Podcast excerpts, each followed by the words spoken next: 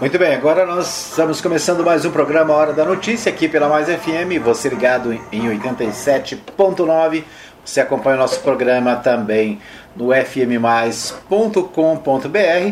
Né? A gente é, teve um probleminha aqui no início do programa, estamos de volta né, para trazer para você as principais informações do dia.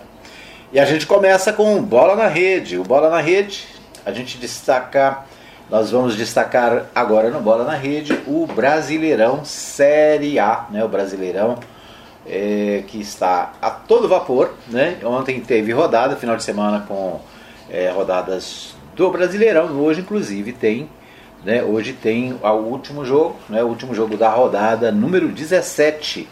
E o jogo de hoje é entre Fluminense e Atlético Mineiro, né? O Atlético Mineiro que é o líder do Brasileirão, né? Então, hoje tem partida do Brasileirão, Atlético Mineiro e Fluminense.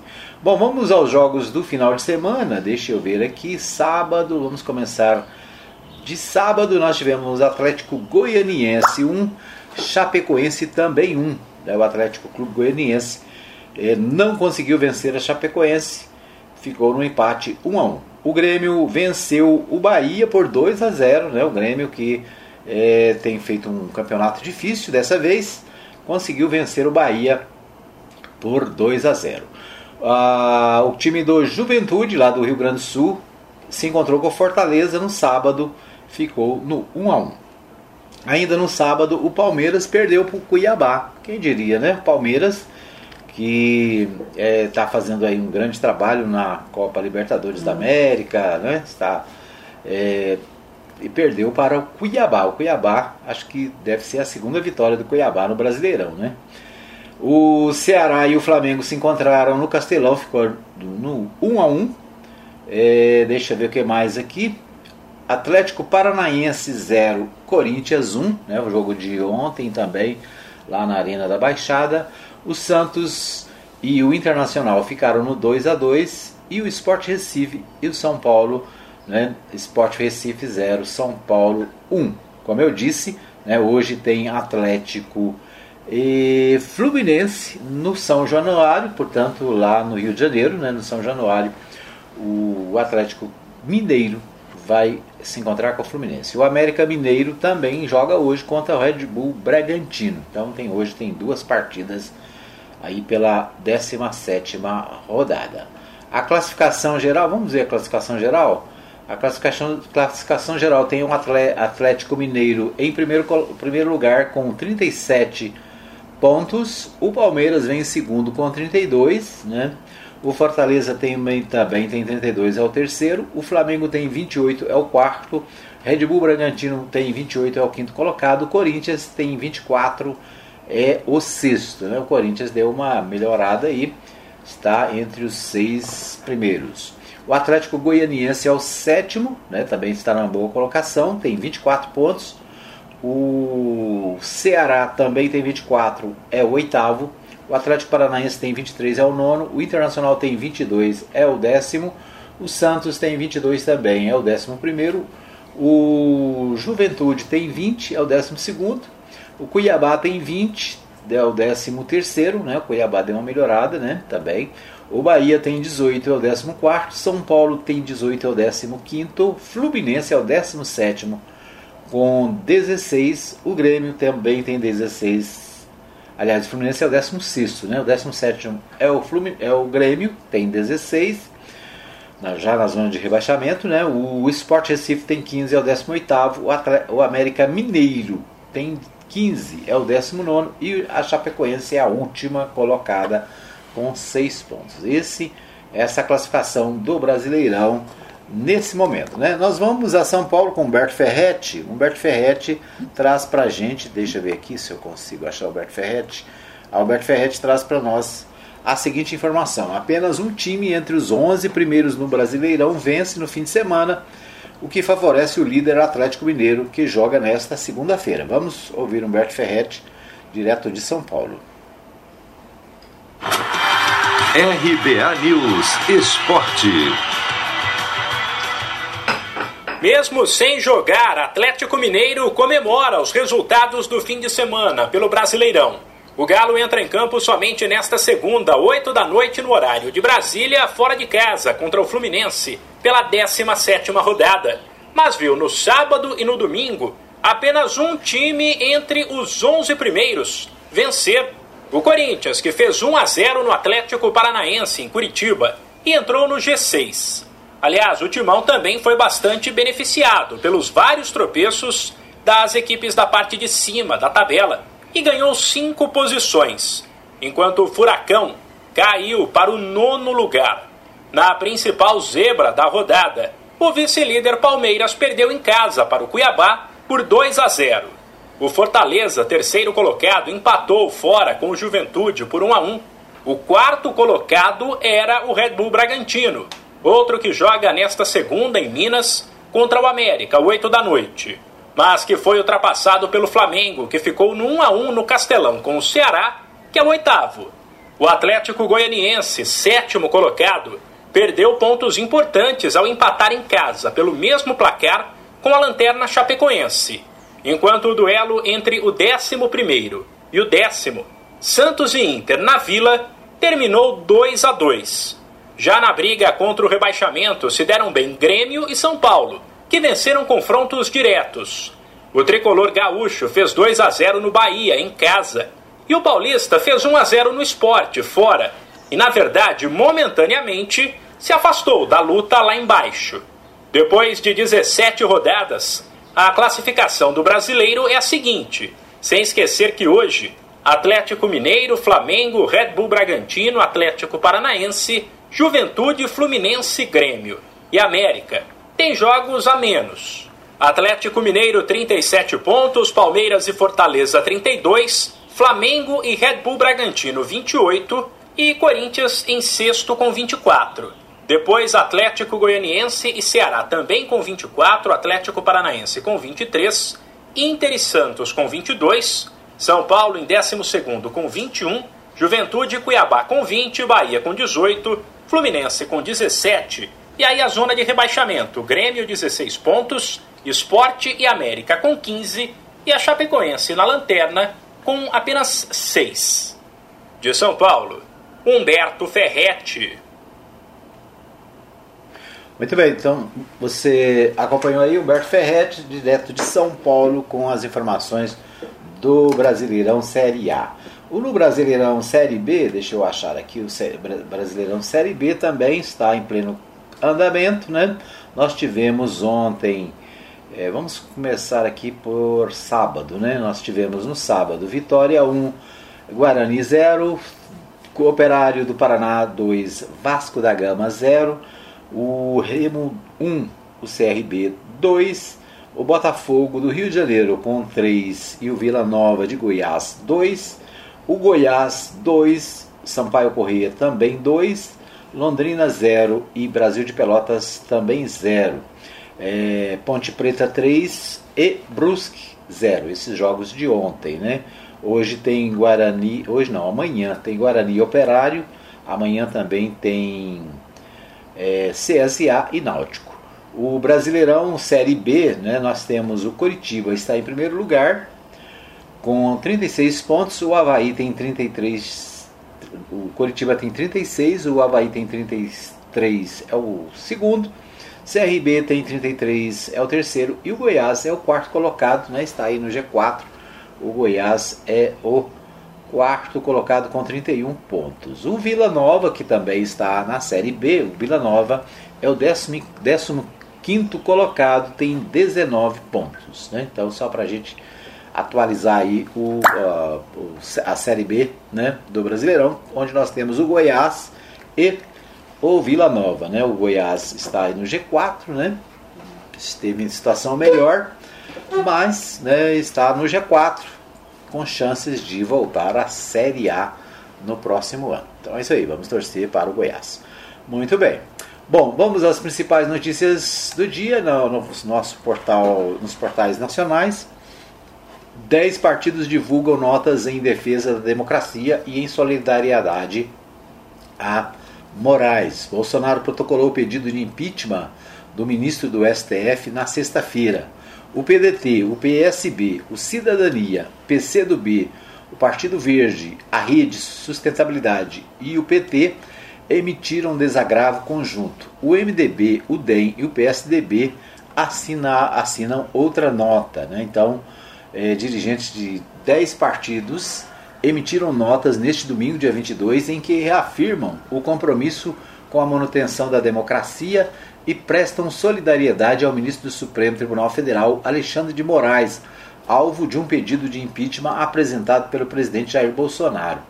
O PDT, o PSB, o Cidadania, PCdoB, PVP, Rede PT assinam um dos textos que estende a solidariedade ao ministro do STU, do STF, né, Supremo Tribunal Federal, Luiz Roberto Barroso, que vem sendo atacado por Bolsonaro por presidir o Tribunal Superior Eleitoral, né, o TSE, e defender a integridade da urna eletrônica.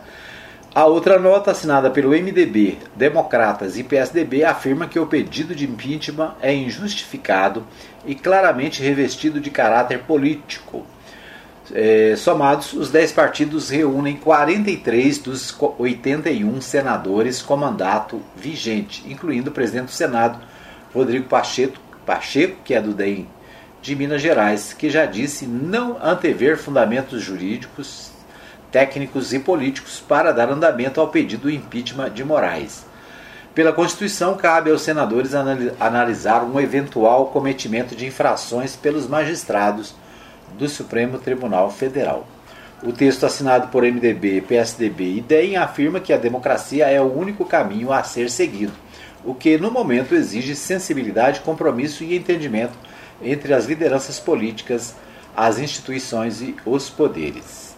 É lamentável que em um momento tão grave, é, de tão grave crise socioeconômica, o Brasil ainda tenha que lidar com a instabilidade política e com o fantasma do autoritarismo, afirmam as legendas. Né? Então, o portal G1 destacando aqui, né, o presidente Jair Bolsonaro propôs na sexta-feira um pedido de impeachment, ou seja, de é, afastamento do ministro é, Moraes, né, do Supremo Tribunal Federal, e né, isso, é claro, né, tem causado instabilidade na política brasileira e dez partidos se manifestaram contra a posição do presidente da República, Jair Bolsonaro.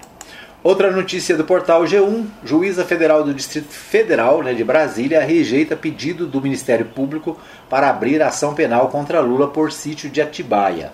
Poliana Kelly Maciel Martins Alves, da 12ª Vara Federal de Brasília, rejeitou acusações do MP por falta de provas válidas e por prescrição. A juíza Poliana Kelly Maciel Martins Alves, da 12ª Vara de Brasília, negou o pedido do Ministério Público para reiniciar a ação penal contra o ex-presidente Luiz Inácio Lula da Silva no caso da reforma do sítio de Atibaia. Em decisão neste sábado, ela rejeitou as acusações do Ministério Público de corrupção passiva e lavagem de dinheiro contra o ex-presidente. Também reconheceu que, em relação a Lula, houve prescrição, ou seja, decorreu-se prazo para punição pelos crimes, cabe recurso da decisão. Então, é, todos se lembram, né? O, aquele processo do sítio de Atibaia, que foi julgado pelo juiz Sérgio Moro, ele foi considerado ilegal, né? Foi a sua sentença foi cassada por falta de provas e também por parcialidade do juiz Sérgio Moro. O processo é, agora, os processos foram transferidos para Brasília o Ministério Público fez uma outra denúncia, né, uma outra é, proposta para recomeçar o processo na vara em Brasília, né, e a juíza entendeu que não há provas suficientes para dar andamento ao processo. E ainda que houvesse provas, né, o prazo é, de prescrição ocorreu, ou seja, a prescrição é quando acontece um crime e o, a justiça demora a fazer a, o processo então esse, esse crime ele é prescrito, ou seja, ele deixa de ter é, validade né, para, ser, para que a pessoa seja processada. Mas o fato principal aqui é a falta de provas. Né? Segundo a juíza, não, o Ministério Público não conseguiu provar é, que a, o ex-presidente Lula tenha alguma culpa em relação a essa denúncia. Né? Então, processo arquivado, mais uma vitória, é a 17 vitória do ex-presidente Luiz Inácio Lula da Silva, que por ações do, do juiz, ex-juiz Sérgio Moro, né, foi afastado da campanha eleitoral de 2018. Ele foi impedido de participar da, da eleição, uma vez que foi condenado lá na vara de Curitiba, na 13ª vara de Curitiba, e a, a, os processos todos foram anulados, né, foram considerados nulos em razão da parcialidade do juiz Sérgio Moro e da falta de provas. O portal, o portal G1 também destaca: você não é cavalo nem vaca, deixe de tomar ivermectina, alerta a Agência de Medicamentos dos Estados Unidos. Tweet da FDA neste sábado ocorreu após o Centro de Controle de Envenenamento do estado do Mississippi ter recebido diversas ligações de pessoas que tomaram o remédio, que não tem eficácia contra a Covid-19. Ao menos 70% delas relataram ter ingerido a versão para animais. A Agência Reguladora de Medicamentos dos Estados Unidos fez um alerta de sábado em sua conta no Twitter sobre o uso da ivermectina, remédio ineficaz para a Covid-19. Então, nos Estados Unidos, né, a Anvisa dos Estados Unidos está dizendo: você não é cavalo, você não é vaca. Sério, pessoal, parecem, parem com isso, afirmou a FDA na publicação, trazendo ainda um link para o posicionamento da agência, divulgado em maio deste ano, onde indica por que você não deve usar ivermectina para tratar ou prevenir Covid-19. O detalhe, né? A, ivermectina nos Estados Unidos é usada como é, medicamento para animais, né? Cavalos, vacas. É, segundo o portal UOL, né?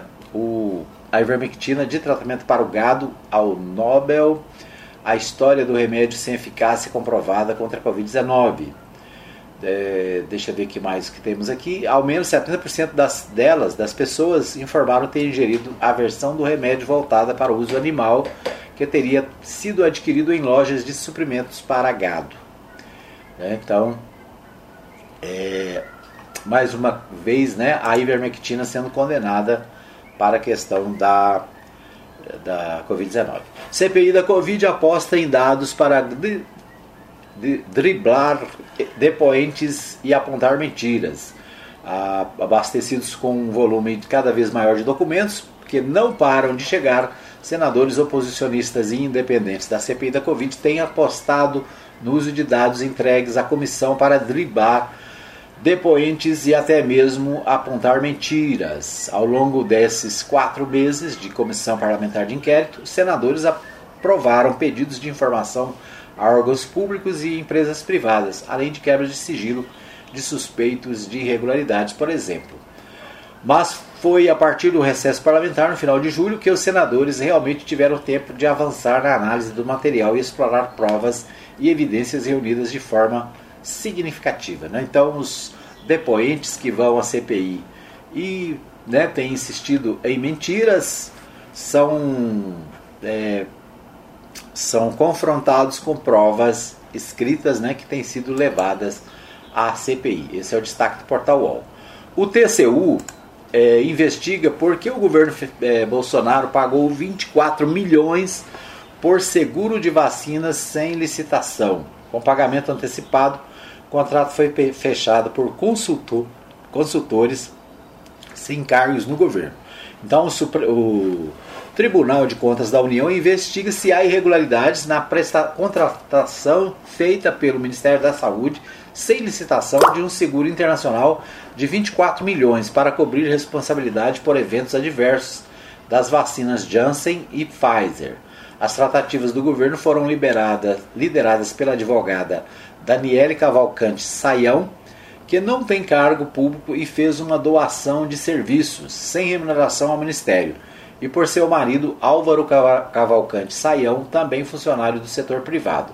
Daniele foi indicada para a função na saúde por Zoser Hardman de Araújo, assessor especial na época das negociações do então ministro da pasta, general Eduardo Pazuello. O casal é sócio da DMGA Consulting, empresa com sede no Rio de Janeiro. Mais uma, né, mais uma dúvida em relação ao governo Bolsonaro, dessa vez 24 milhões pagos a um seguro sem licitação, ou seja, sem concorrência.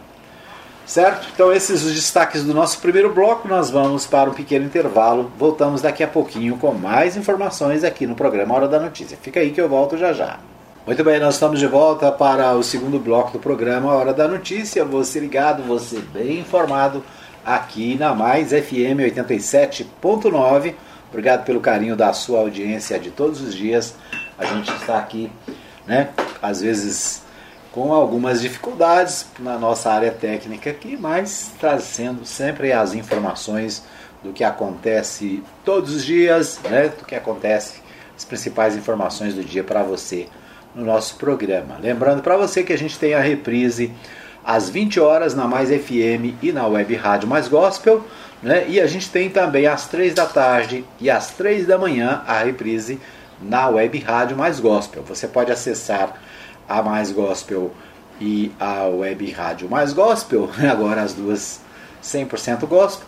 Você pode acessar no nosso aplicativo, né? Você pode baixar aí no seu é, celular Android o aplicativo da Rádio Mais FM Anápolis, né? Só digita lá Rádio Mais FM Anápolis, você vai encontrar o nosso aplicativo e aí você vai ter acesso a Mais FM, a Web Rádio Mais Gospel, né? Ao nosso podcast e também a nossa Web TV Mais, né? Quando nós estamos ao vivo lá no aplicativo, você pode assistir ao vivo também no, na Web TV Mais, certo?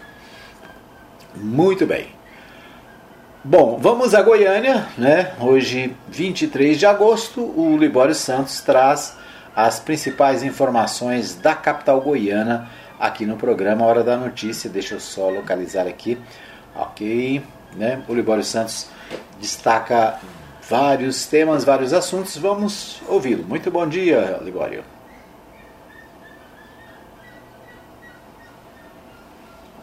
Clima quente e seco deve atingir o seu auge essa semana em Goiás. PM mata cadela pitbull durante ocorrência policial. Continuam as discussões em torno da reforma eleitoral. Eu sou Libório Santos, hoje é dia 23 de agosto, segunda-feira. Esses são os nossos destaques. O calor em todo o estado de Goiás deve ser intenso e os termômetros podem marcar 35 graus Celsius nesta segunda-feira. A previsão de temperaturas máximas elevadas, umidade relativa do ar baixa. Conforme a meteorologia, a umidade do ar deve ficar abaixo de 20%. E nunca é demais lembrar para os cuidados que devem ser tomados com as crianças e os idosos. Mas todos é importante a ingestão de líquidos, não se expor ao sol, usar roupas leves, evitar exercícios físicos em determinados horários. Agora anote aí para conferirmos depois, tá? A previsão do tempo para Goiânia indica 67% de possibilidade de pancadas de chuvas na tarde do dia 31 de agosto e também nos primeiros dias de setembro, de acordo com a Clima Tempo. A capital goiana está atualmente há 70 dias sem registro de chuvas. Fim de semana já é quase sinônimo de aumento de todos os tipos de violência. Em Rialma, cidade situada no Vale de São Patrício, um homem foi preso suspeito de esfaquear a companheira para tentar vender o botijão de gás do casal e comprar drogas. Segundo a polícia, os dois estavam embriagados e a mulher teria tentado impedir a venda do botijão quando foi golpeada pelo suspeito. Uma cadela da raça Pitbull foi morta com um tiro na cabeça por um policial militar durante uma abordagem a uma casa em Aparecida de Goiânia, região metropolitana. A equipe da PM verificava uma denúncia de tráfico de drogas no local. O alvo seria o marido da dona do animal que cumpre pena com tornozeleira eletrônica. Vários acidentes no final de semana. Um motociclista morreu aqui na capital ao perder o controle da moto e se chocar contra uma árvore. Em Buritinópolis, Nordeste Goiano, um agente da Polícia Civil uma mulher dele morreram no acidente. Não foi informado como o desastre aconteceu. No giro da bola, os times goianos não venceram neste final de semana nas competições nacionais. O Goiás empatou em 2 a 2 com o Sampaio Correia, ocupa a terceira posição e está a quatro pontos do líder. O Vila Nova perdeu por 3 a 2 para o Botafogo do Rio e está na 17 posição na zona do rebaixamento. Na Série A, o Atlético Goianiense empatou em 1 a 1 com a Chapecoense e ocupa a oitava posição. Um incêndio de grandes proporções atingiu uma área de proteção ambiental no município de São João da Aliança, nordeste do estado. Os bombeiros foram acionados. A queimada chegou a atingir um raio de 9 quilômetros. A APA possui mais de 500 mil hectares, sendo que 70% abrange o Distrito Federal e o restante dois municípios goianos. Agosto já tem 1.193 incêndios registrados em Goiás. De olho nas eleições de 2022, os partidos já se movimentam nos bastidores com a discussão de possíveis alianças, definições de pré-candidaturas. No momento também se discute uma possível reforma política que terá de ser aprovada e sancionada até outubro próximo, um ano antes das eleições. A matéria já passou pela Câmara dos Deputados quando se aprovou a volta das coligações partidárias e rejeitou seu distritão. O deputado federal José Nelton defende a reforma com o fim dos pequenos partidos e a volta das coligações. O Brasil precisa de uma reforma política. O Brasil gasta muito dinheiro com eleições, a justiça eleitoral também. Nós temos que cortar pela metade. É inadmissível esses gastos. É, a reforma política, do meu ponto de vista, é a melhor saída é as coligações. Por quê? Porque é mais legítimas e, além das coligações, aumentando a cláusula de barreiras para você e acabando com os pequenos partidos que são grandes negócios na política e mostrando ao eleitor que ele poderá escolher partidos mais ideológicos e não partidos de negociatas. Isso é muito ruim para a democracia. É, o relatório da comissão ela abriu dois debates no plenário, que é o, o distritão e também as coligações. Uma notícia política de final de semana considerada importante foi o convite feito pelo governador Ronaldo Caiado ao presidente do MDB, Daniel Vilela, para que o partido integre a sua chapa majoritária para concorrer às eleições do ano que vem. Eram essas as informações de hoje de Goiânia, informou Libório Santos. Muito bem, então ouvimos aí o Libório Santos, direto de Goiânia trazendo as principais informações do dia aqui para o programa Hora da Notícia. Ainda de Goiânia, né, o, o jornal Diário da Manhã destaca: Goiânia cresce 55% em 10 anos, mas sem plano. Na última década, a área construída na capital aumentou 55,64%, em forte verticalização nos bairros, como Parque Amazônia e setor marista e setor marista. Né? Então, a capital goiana crescendo né, de uma maneira, é, vamos dizer assim, vertiginosa nos últimos 10 anos, 55%. Eu que trabalhei em Goiânia na década de 90, né? hoje a gente praticamente não reconhece a cidade, o, quanto ela cresceu. Né? E o destaque para o crescimento vertical, né? Parque Amazônia, setor marista, onde hoje tem uma grande densidade de moradores. É o destaque do jornal O Popular né, sobre o crescimento da cidade. Bom, é, ainda no Jornal Popular, Lissauer Vieira, que é presidente da Assembleia, está na coluna Giro. Lissauer sobre a aliança do Democratas e do MDB. Em política, um ano é muita coisa. O presidente da Assembleia Legislativa, Lissauer Vieira, do PSB, Partido Socialista Brasileiro, diz a coluna que o convite do governador Ronaldo Caiado do DEM ao MDB para participar de sua chapa majoritária nas eleições do ano que vem é, não representa qualquer tipo de definição para as eleições de 2022. Ou seja, em outras palavras, né, o Lissauer Verde está dizendo que nós temos ainda muita água para rolar debaixo da ponte, né? ou seja, um ano ainda é, estamos a mais de um ano das eleições. As eleições devem acontecer é, em outubro de 2022, portanto, né, faltam 14 meses. Segundo Elissauer, é tempo, é muito tempo, né, e muita coisa pode acontecer. O Jornal Popular também destaca um dos destaques do que o Libório Santos trouxe. Convite de Caiado ao MDB repercute entre aliados. Ex-MDBistas esperam que Daniel não seja indicado a vice-governador. Para os que disputam a vaga ao Senado, esse é o único destino do presidente do partido na chapa majoritária. Então, o presidente do partido é, MDB, né, ele foi convidado pelo Ronaldo Caiado para ser candidato a vice-governador na chapa de Caiado. Né? Os ex-MDBistas, aqueles que na eleição passada já apoiaram o Caiado, eles estão numa situação difícil, porque na, eles apoiaram o Caiado, foram expulsos do MDB, agora o MDB está vindo, né, inclusive para, eh, vamos dizer assim, uma posição melhor do que os que vieram antes. Né? Então existe uma ciumeira aí entre aqueles que na eleição passada já apoiaram o Ronaldo Caiado e aqueles que estão vindo agora né, nessa possível aliança MDB, entre MDB e o partido do atual governador. O Jornal Diário da Manhã também destaca o mesmo assunto. O MDB acelera consultas para chancelar acordo com democratas. O Daniel Vilela, presidente estadual do partido, pretende anunciar em setembro resultado das bases sobre o convite do governador Ronaldo Caiado para participação na chapa majoritária.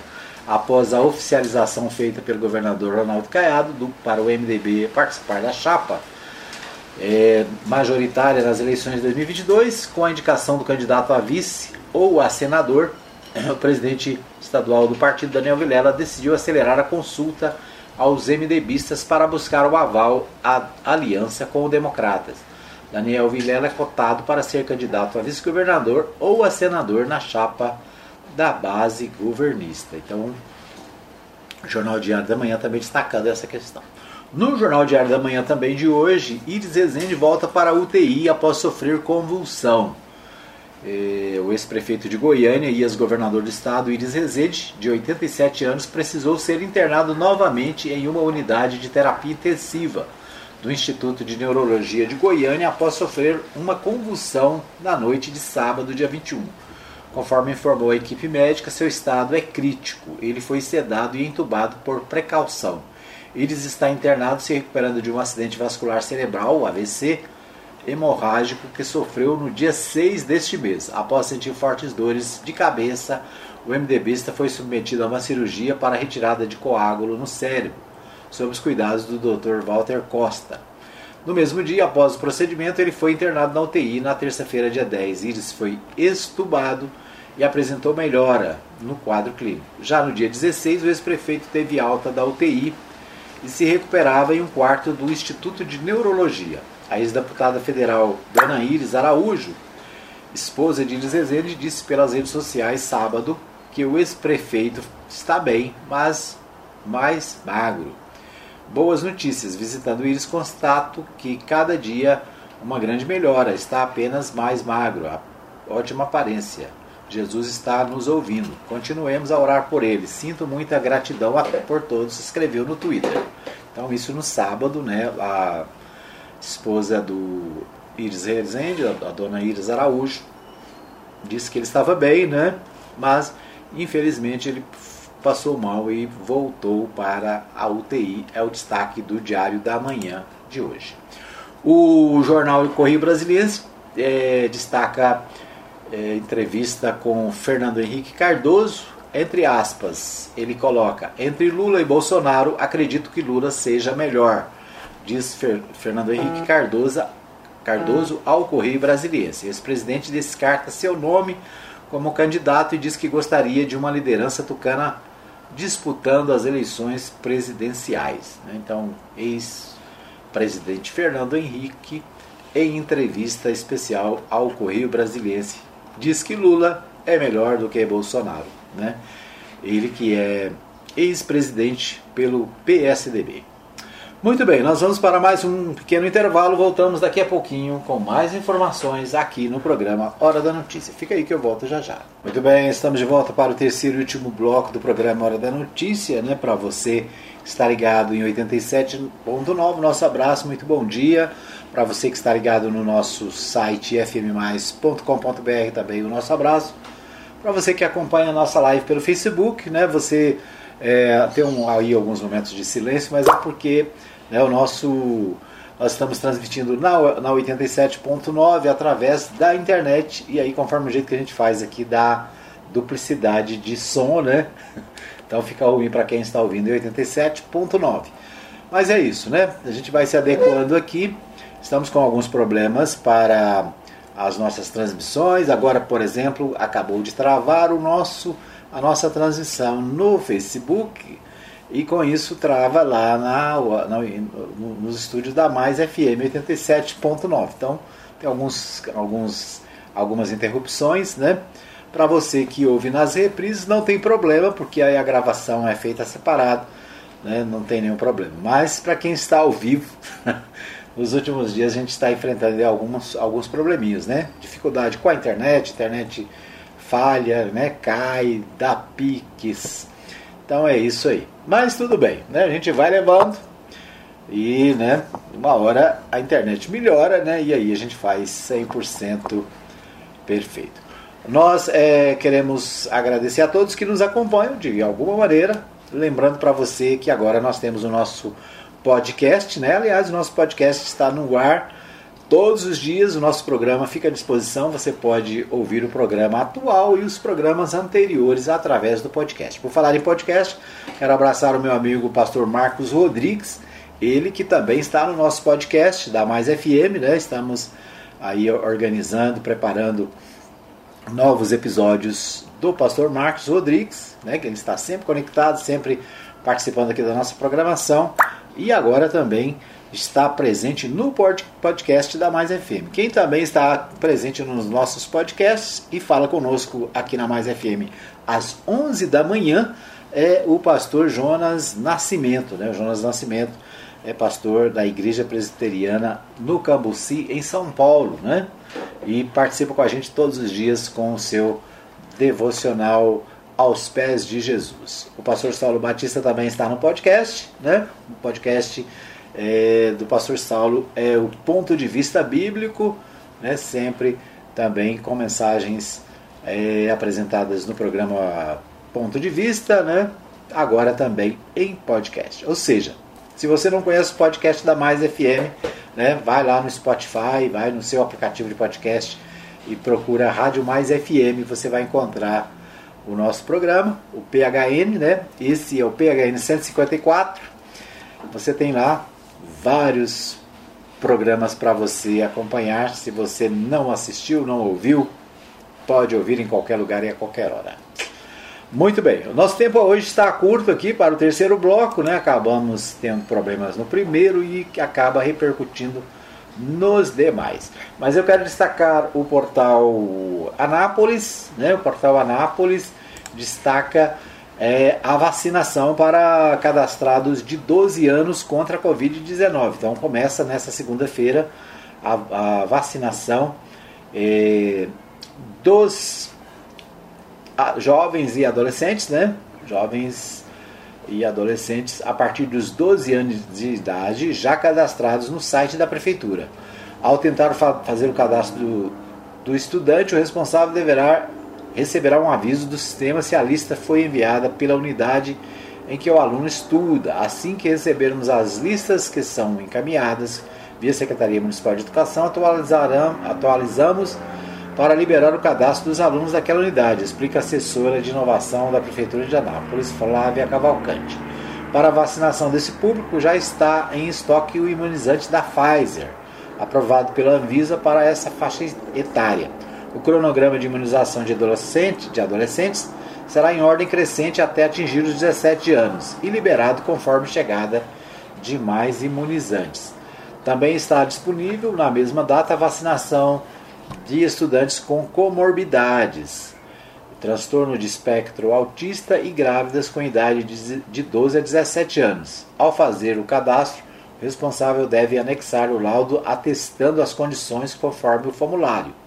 O horário é das 8 às 18, de 8 às 16 horas. O antigo Sereste fica na rua 7, esquina com a rua Argentina, 980, na Boa Vista, barra São Carlos. Né? Então, o endereço para fazer o cadastro da vacina, os jovens e adolescentes aí devem é, entrar no anápolis, vacina.anápolis.gov.br barra cadastrar. Né?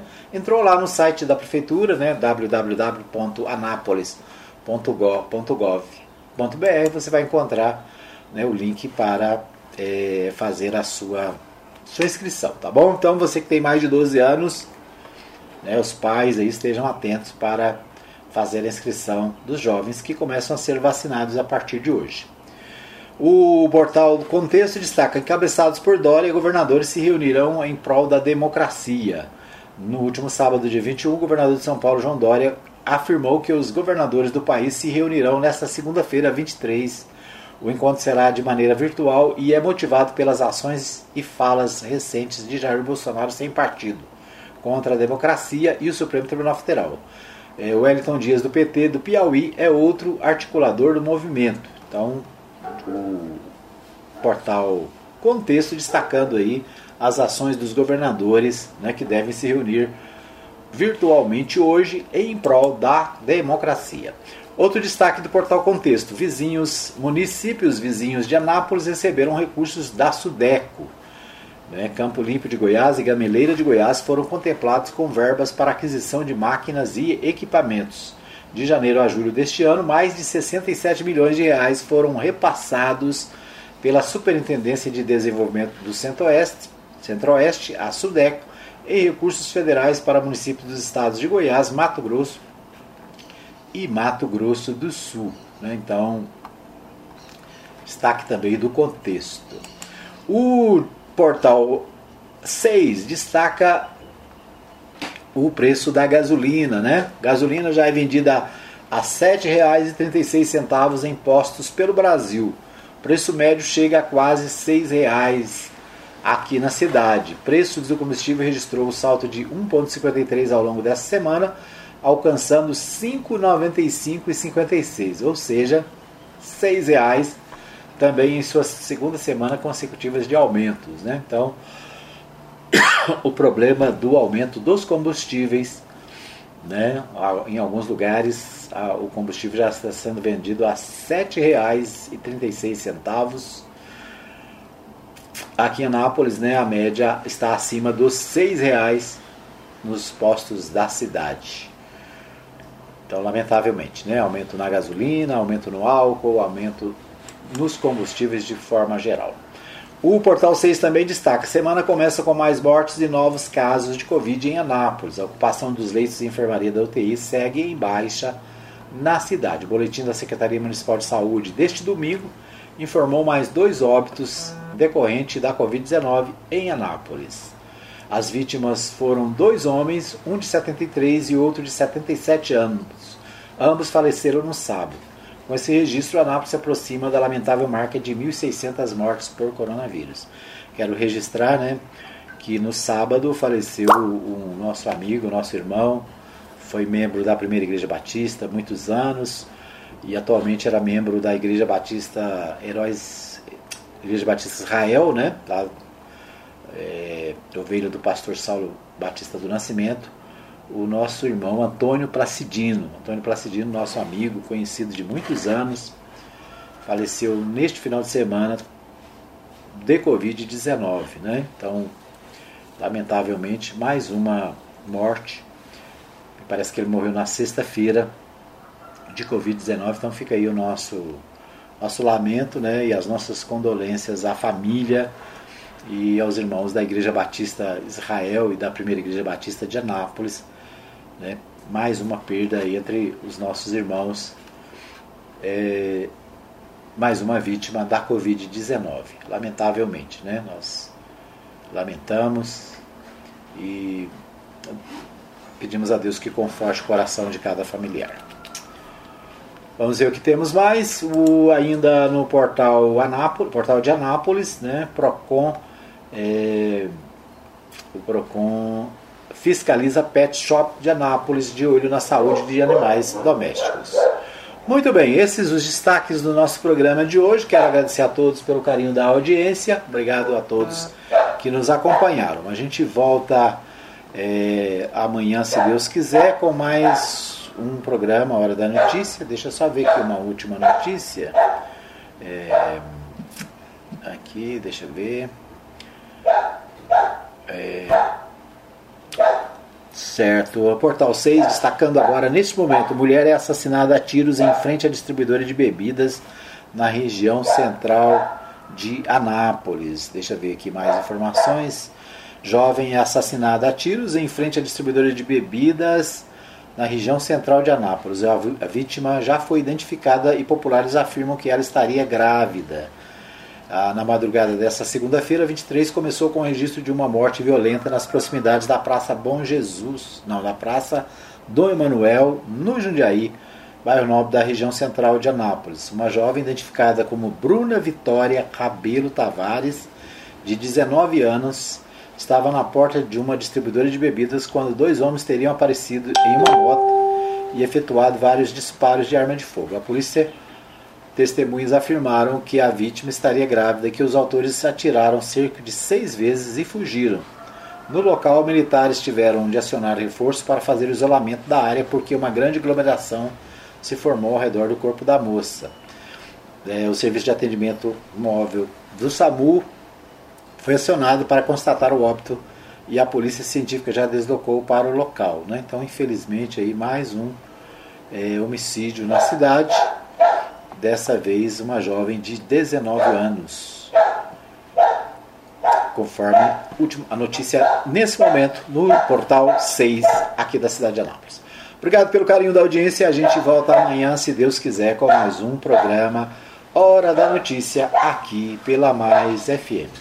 Obrigado a todos. Até amanhã, se Deus quiser.